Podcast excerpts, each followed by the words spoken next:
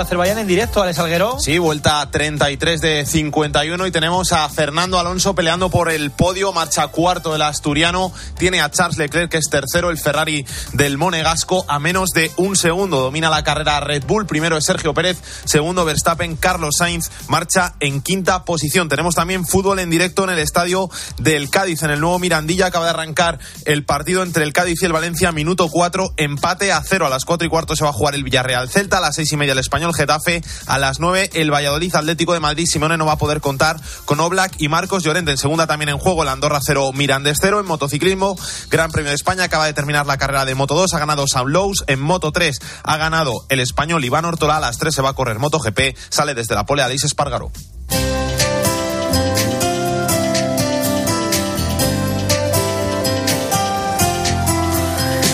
Y hoy en el espejo, Álvaro Real, ¿qué tal? Muy buenas, tardes, Iván. A ver esta historia que me interesa muy mucho. Madre de familia con 12 hijos y es premio luchadora por la familia del año. ¿De quién se trata? Mira, se trata de un premio otorgado por la plataforma por la familia Cataluña ONU que reconoce a aquellas personas que trabajan en favor de la familia en diversos ámbitos. La historia, su nombre, Mar Dorrio.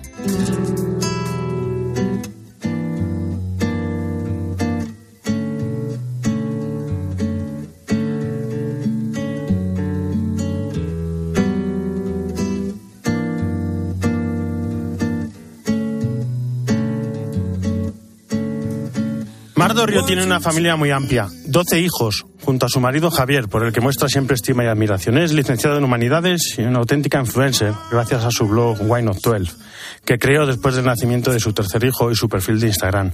Ha escrito libros como Calendario de Adviento, El cuento del castillo de los calcetines perdidos y Cocinar con sobras después del sí quiero. Tiene un canal de YouTube, El Café de los Viernes, y pueden leer sus artículos en Aleteya y escucharla en diversos programas de radio y verla en televisión. Lo que caracteriza a Mar Dorrio es sobre todo su forma de mostrar la belleza de la familia, un ejemplo de defensa de esta institución y de la educación de los hijos. Porque Mar habla siempre en positivo. Y todo ello criando a 12 hijos, que es lo más impresionante, una labor que realiza junto a Javier, o como ella le llama Mr. Square.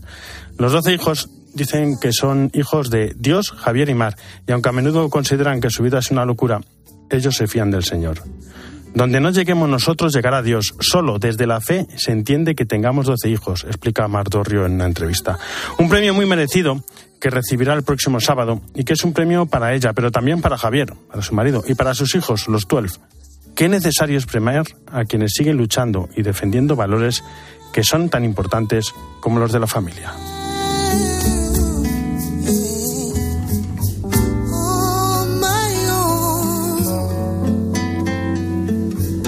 Jesús Luis, aquí están. ¿Cómo estás? Buenas tardes. ¿Qué tal, Álvaro? Buenas tardes. ¿Qué santos tenemos esta semana? Ya estamos en el cuarto, domingo, de, Pascua. Y seguimos con Pascua porque la Pascua tiene esa fuerza de estos 50 días. Domingo del Buen Pastor. El Buen Pastor, pues porque en el Evangelio Cristo se presenta como el pastor que da la vida por las ovejas. Y desde 1963 San Pablo VI propuso, como un fruto también del concilio, poner en este día también la Jornada Mundial de Oración por las Vocaciones, a las que se unen también las de las vocaciones nativas. Y mañana, día 1 de mayo, empieza el mes de mayo y uno se pregunta, ¿por qué el mes de mayo es el mes de la Virgen? Pues mira, esto surge desde los inicios, cristianizando después de la persecución, pues algunas divinidades a las que daban culto, divinidades femeninas, eh, los romanos y los griegos, lo que hace lo, lo, lo, lo que hace el pueblo fiel es dar culto a la no, no diosa, que no es diosa, pero a la Madre de Dios, que es la Virgen, durante todo el mes de mayo.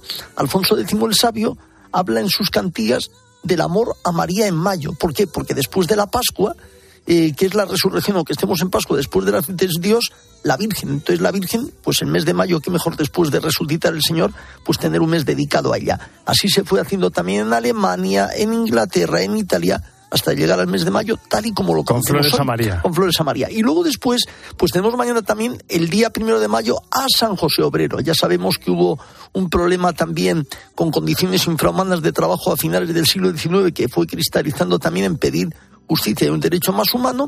Todo esto también llegó al corazón de la Iglesia y Pío XII en 1955, hablando unos obreros en la Plaza de San Pedro, dijo, a partir de hoy, San José Obrero, patrono de los trabajadores, donde cobra también especial atención la doctrina social de la Iglesia. ya para terminar, pues mañana San Atanasio, el día 3 a los santos apóstoles, Felipe y Santiago, y cómo no, pues se habla acerca de aquí, en la zona de Aranjuez y Estremera, de alguien que fue apóstol y que celebramos el día 4, que es el Padre Rubio. Muchísimas gracias, Jesús Gracias.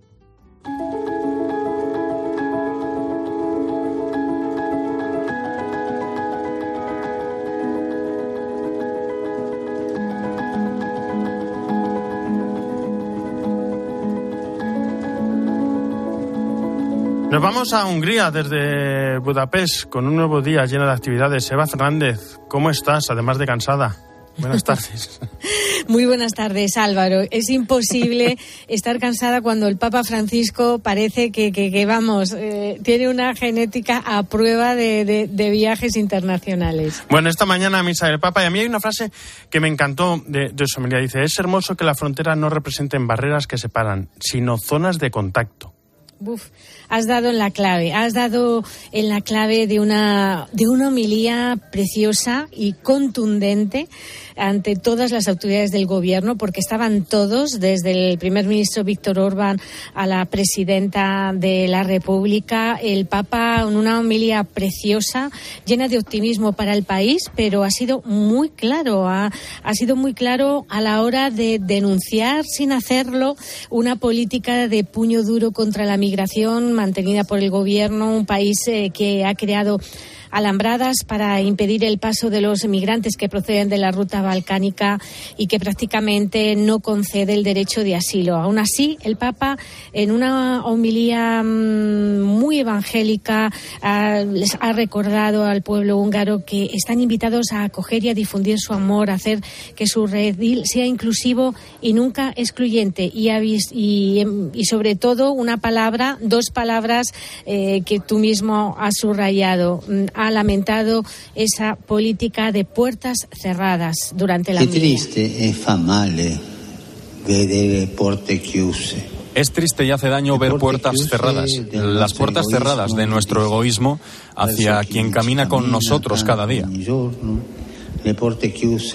Las puertas cerradas de nuestro individualismo en una sociedad que corre el riesgo de atrofiarse en la soledad.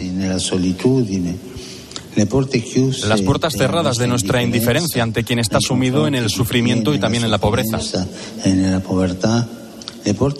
Las puertas cerradas al extranjero, al que es diferente, al migrante y al que es pobre.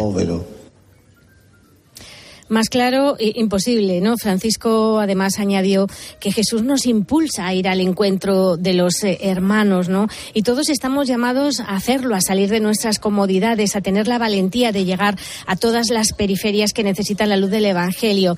Por eso el Papa subrayó que todos los cristianos deben ponerse en salida, ¿no? Lo que significa convertirse como Jesús en una puerta abierta. Y mm, a mí personalmente me encantaron esas eh, palabras, digamos, las últimas con las que em, concluyó la humilía, ¿no? Animándonos a estar tan cerca de Jesús, que es nuestro pastor, que nos llama por nuestro nombre y nos llena de infinita ternura. Por eso no nos desanimemos nunca, no nos dejemos robar nunca la alegría y la paz que Él nos ha dado. No nos encerremos en los problemas o en la apatía. Un consejo que, como siempre, nos viene bien a todos. No nos dejemos robar la alegría y la paz. Me encanta. Es fantástico. Y por cierto, Álvaro, en la homilía, eh, la homilía durante toda la misa estaba presente también el metropolita Hilarión. No lo olvidemos, el representante de los ortodoxos de Rusia, el representante, digamos, de Kirill en este país, en ah, Hungría. Una nueva señal importante de, acercamiento. Claro, y habrá escuchado ese mensaje también que hizo luego el Papa, ¿no? Sobre, para el martirizado pueblo ucraniano y también para el pueblo ruso durante, durante la oración mariana. Sí, sí, ha sido, ha sido también precioso esas palabras del Ángelus, que a veces eh, suelen ser apenas un par de líneas, porque como el Papa ya ha dado, la, ya ha impartido la homilía durante la misa, em, eh, normalmente en otros viajes es algo muy rápido, pero es que ha sido un Ángelus precioso, ¿no? Y, hay que tener en cuenta, Álvaro, que el Papa ha dicho estas palabras mirando a esa imponente plaza del Parlamento de Budapest, que fue em, el mismo lugar al que Moscú envió tanques eh, en 1956 para reprimir las, reclamaciones de democracia y de libertad contra el comunismo. Entonces, ahí el Papa ha aprovechado para lanzar un nuevo llamamiento por la paz en el viejo continente, ¿no? Diciéndole a la Virgen, mira a los pueblos que más sufren, sobre todo, como decías, al cercano y al martirizado pueblo ucraniano y al pueblo ruso. Lo ha, nombrado a los dos consagrados a ti. Infunde en los corazones y el, de los hombres y en los responsables de las naciones el deseo de construir la paz, de dar a las jóvenes generaciones un futuro de esperanza, no de guerra, un futuro, y esto ha sido increíble, un futuro lleno de cunas no de tumbas, un mundo de hermanos, no de muros. Ha sido realmente impresionante estas palabras eh, durante el ángel, durante el rezo del Regina Cheli. No olvidemos que estamos en Pascua. bueno, y ya estamos en la recta final, Eva, ya no queda nada. El mundo, el encuentro con el mundo universitario y la cultura y luego la rueda de prensa de vuelta, casi nada. Sí, sí, no queda nada, no queda nada si es que llegamos al, al, final del día. Y no se va a poder, no se podrá decir que el Papa no quiere aprovechar este viaje a Hungría hasta el último momento, porque a las 4 de la tarde se va a acercar hasta la Facultad de Informática y Biónica de la Universidad Católica, que es una universidad puntera porque combina esa especialidad con la biología, la medicina molecular y neuronal.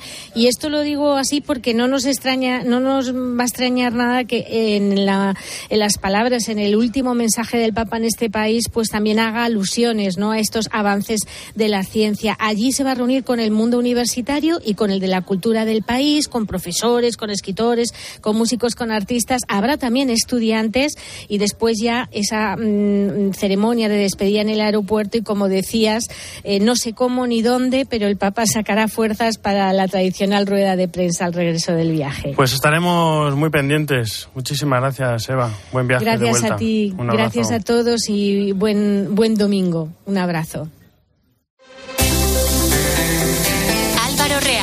En Mediodía Cope, El Espejo. Estar informado. Oye, pues parece que ha llegado el verano, ¿no? Esto es una cosa de locos, oye. En Cope el fin de semana es tiempo de juego. Mierda la pone de rosquita arriba. Este domingo Real Valladolid Atlético de Madrid. ¡Qué golazo se ha marcado! El Gran Premio de MotoGP de España en Jerez y el Gran Premio de Azerbaiyán de Fórmula 1. Tiempo de juego.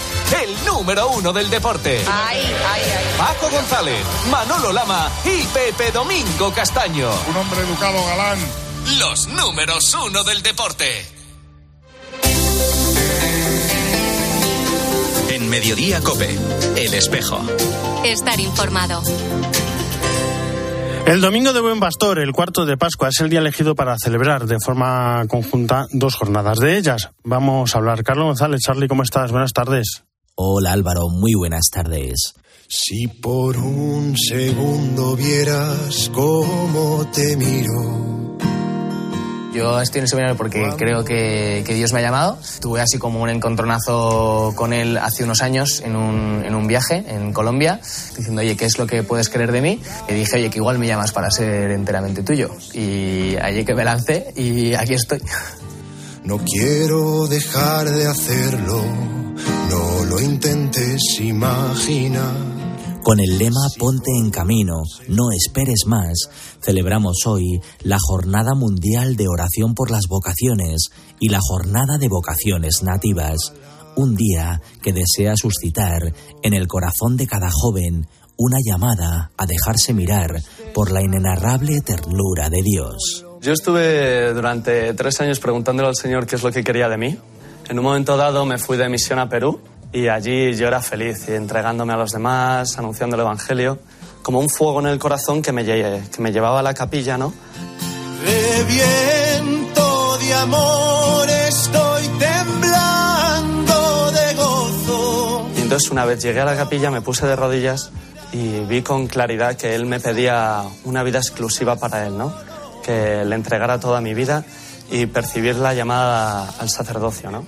Jacobo Vázquez y Álvaro Pérez decidieron abandonar una vida colmada de reconocimiento, bienestar y éxito e ingresar al Seminario de Madrid para hacerse enteramente del amado. Las primeras personas a las que se lo dije fue a mi hermano pequeño. Y le dije, oye, que te tengo que contar algo, que meto al seminario. Y me dice, anda, pues yo también. Pues nos metimos los dos y ahora ahí estamos, ahí estamos los dos. Siempre le tengo dos habitaciones al lado, no me separo de él ni con agua caliente. Si por un segundo vieras cómo te miro, no querrías ver nada más.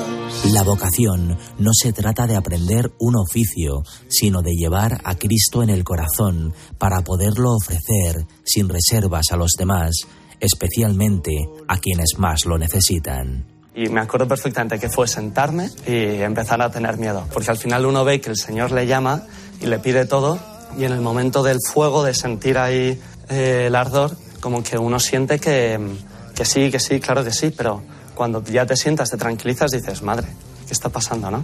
De verdad estoy dispuesto yo a entregarle toda mi vida al Señor, sabiendo que Él me ama. Promoviendo la caridad, propagando la misericordia, anunciando el Evangelio. Me encontré con un Dios que estaba vivo y que, que me quería, lo cual era nuevo para mí, porque Dios como que pasaba de ser eh, un complemento más en mi vida a ser eh, pues, pues como la causa y el sentido de, de- de mi vida, ¿no? Libres, deseados y deseantes, amados y amantes de quien los llamó. Esto lo descubrí en Hakuna, pues cuando fui ahí dije, oye, yo esto no lo puedo soltar. A este Dios que he encontrado tengo que seguirle. Eh, pongo mi vida en juego, ¿no? A ver qué pasa. Y entonces, eh, pues me di cuenta de que sí, que me llevaba para ser enteramente suyo. Hay tanta locura en este amor que no controlo. Álvaro y Jacobo, seminaristas de Madrid de quinto y segundo curso, reflejan en su mirada que el Señor llama, pero no es suficiente. El amor exige darse hasta la última gota, abrazando el corazón ardiente del Señor, su preciosa sangre y su presencia apasionada en el altar. Dios te hace una promesa, es fiel cada día, que toda preocupación, toda dificultad, pues se la dejas y, y Él hace maravillas. Si por un vieras Muchísimas gracias, Charlie. Y para hablar de la jornada por las vocaciones nativas, contamos con el director de Obras Misionales Pontificias, José María Calderón. José María, muy buenas tardes. Hola, muy buenas tardes, qué alegría estar aquí contigo. Bueno, qué bonito, ¿no? Que el mismo día se celebren las dos jornadas. Cuando he estado en algún territorio de misión, siempre que me decían, te vamos a enseñar el tesoro de la diócesis. Yo tenía claro dónde me llevaban, al seminario. Bueno, es que es muy importante. Tú fíjate que las- los territorios de misión son de misión porque dependen de los demás. Cuando tienen sus propias vocaciones empiezan a dejar de depender de los demás y ellos empiezan ya a ser sus propios sus propios evangelizadores, sus propios misioneros. Y eso es un gran lujo para una diócesis, ¿no? Lo contaba, lo contaba el misionero Jesús Torres, ¿no? Durante, durante la rueda de prensa de presentación y ofrecía un dato, me parece increíble, ¿no? Cuando llegó había tres sacerdotes nativos y ahora hay más de 100. ¡Qué maravilla!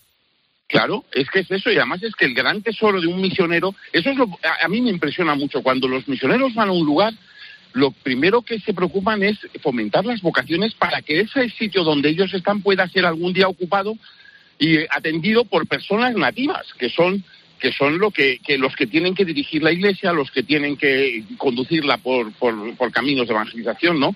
Entonces los misioneros son los primeros empeñados en esa tarea. Y si es impresionante su testimonio, hay algo que creo que es más impresionante, que es cómo España se vuelca con esta jornada. Es para estar orgullosos. Estamos en el podio, ¿no? Medalla de oro. Los que más Llevamos medalla de oro y llevamos y llevamos muchos años, sí, sí, es verdad. Fíjate tú, a nivel de obras misionales pontificias, España ocupa el segundo lugar después de Estados Unidos. Pero en el caso de las vocaciones nativas, que es una de las tres jornadas que tenemos, eh, somos los primeros. ¿Eh? con casi dos, un poquito más de dos millones de euros cada año que damos a- para, para mantener a los seminarios que hay en, el, en territorios de misión. Es, eh, sí, estoy muy contento y, y, y en Roma depende mucho de nosotros, por eso hay que ser generosos. Y además queremos seguir siendo los primeros. José María, ayudando. Cuéntanos cómo, cómo se puede ayudar, cómo, cómo se ayuda en la jornada de hoy.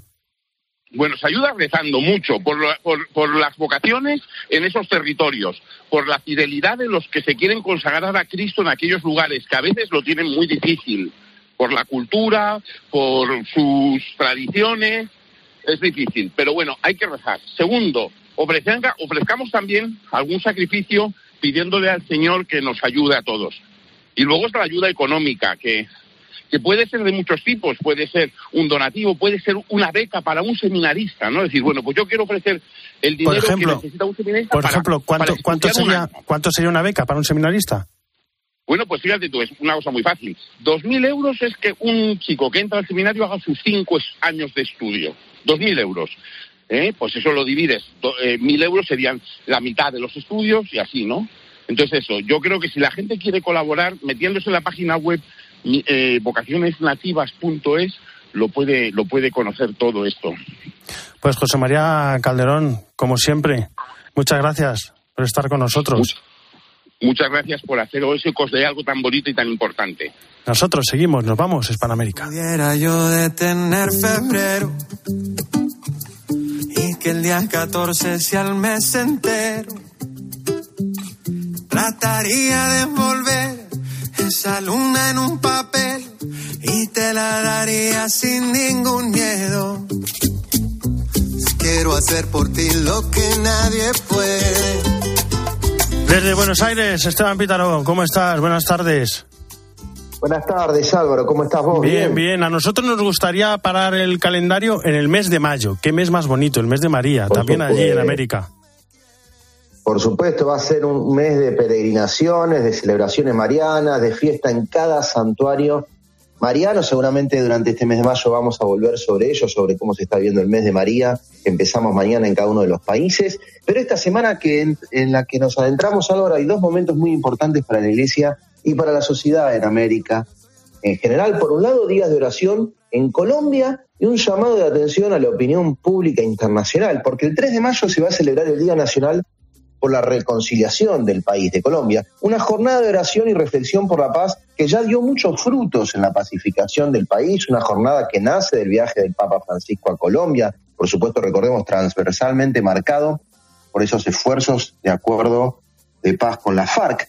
Pero esta edición es muy especial por la compleja situación que se está viviendo en varios territorios de Colombia a causa del conflicto armado con el Ejército de Liberación Nacional, con el ELN, que tiene una nueva ronda de conversaciones abiertas. Va a haber el día anterior, el martes, un encuentro entre el gobierno y el ELN en La Habana, pero también los problemas con los ex-FARC que han rechazado los acuerdos de paz. Por eso este 3 de mayo, en el Día de la Nacional por la Reconciliación de la Iglesia, de Colombia, perdón, la Iglesia colombiana está pidiendo una unidad en la oración por la paz, una paz que podría inspirar a muchos otros procesos de paz en el continente. Así que unámonos y acompañemos a esta petición de paz de la Iglesia de Colombia.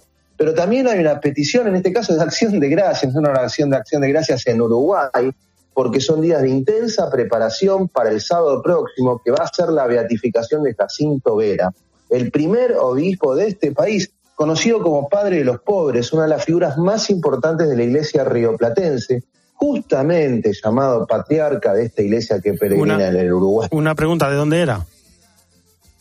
Era de, por supuesto, de la familia era de Lanzarote, eh, pero peregrina, en realidad migrando, emigrando hacia Sudamérica, nació en Florianópolis, Brasil, pero por supuesto, un poquitito la, la- la misión española siempre presente, dejando huella en, en lo que ha sido la iglesia americana desde el siglo XIX.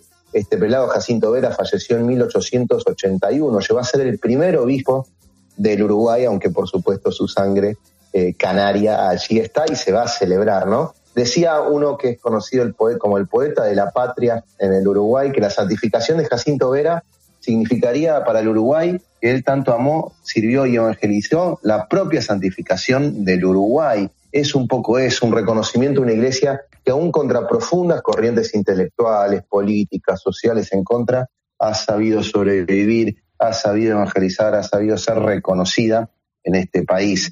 Que la iglesia uruguaya, que tan difícil siempre la tuvo para anunciar el Evangelio, pueda aprovechar, Álvaro, esta gracia especial de celebrar la beatificación de alguien a quien con justicia llaman patriarca de la iglesia uruguaya, Jacinto Vera.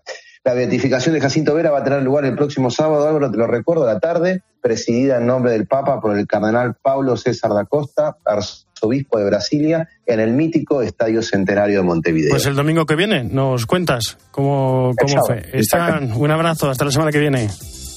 Abrazo enorme. En la producción Jesús Luis Sacristán, en el control técnico Natalia Escobar y en control central Fernando Rodríguez. Ya saben que el espejo no termina, sino que gira y ahora nuestro reflejo se abre hacia Mediodía Cope con toda la información nacional e internacional que nos trae Iván Alonso. Además, creo que Iván vais con unos datos tremendos. Buenas tardes. ¿Qué tal? Buenas tardes de nuevo, Álvaro. Pues fíjate qué dato, qué cifra para reflexionar, por supuesto. En España hay 25.000 niños que necesitan cuidados paliativos, pero menos del 15% los reciben.